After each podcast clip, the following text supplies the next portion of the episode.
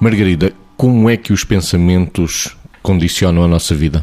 Se falarmos nesta, neste nosso lado, digamos assim, mais neurótico, o pensamento pode condicionar a nossa vida de muitas maneiras. Uma delas é, por exemplo, um, as profecias autorrealizadoras. Ou seja, se nós uh, construirmos um padrão de pensamentos uh, ou um sistema de crenças que nos conduzam a sermos tendencialmente, por exemplo, uh, otimistas, a sermos pessoas predominantemente autoconfiantes, a sermos pessoas com uma boa autoestima, o desempenho que vamos ter e que decorre da forma como nos olhamos e nos pomos em perspectiva desta maneira, é provavelmente um desempenho que terá, com muita probabilidade, que vai ter qualidade.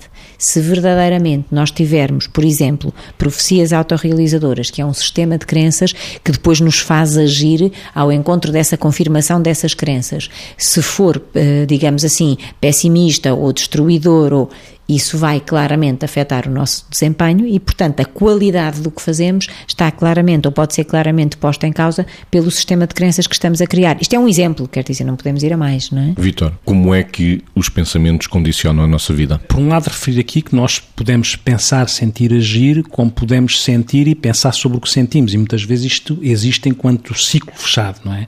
E é importante ter essa percepção.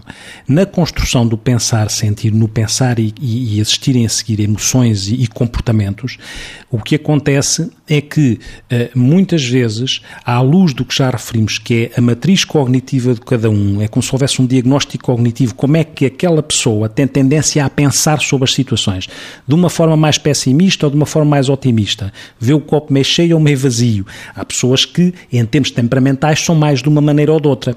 E daí vem o condicionamento, porque se eu pensar que por olharem para mim, isso significa que provavelmente estão a ver qualquer defeito em mim, ou se é diferente de olharem para mim e eu achar que se calhar estão a ver alguma coisa engraçada em mim.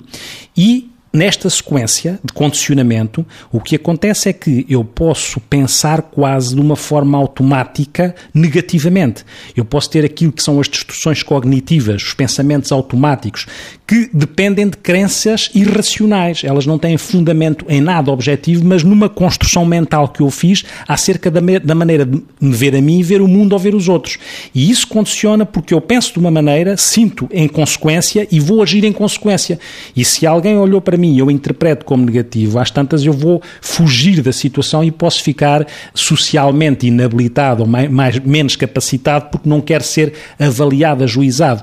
E esta construção de, que eu há bocado chamava de distorções cognitivas vão determinar a forma como eu estou na vida.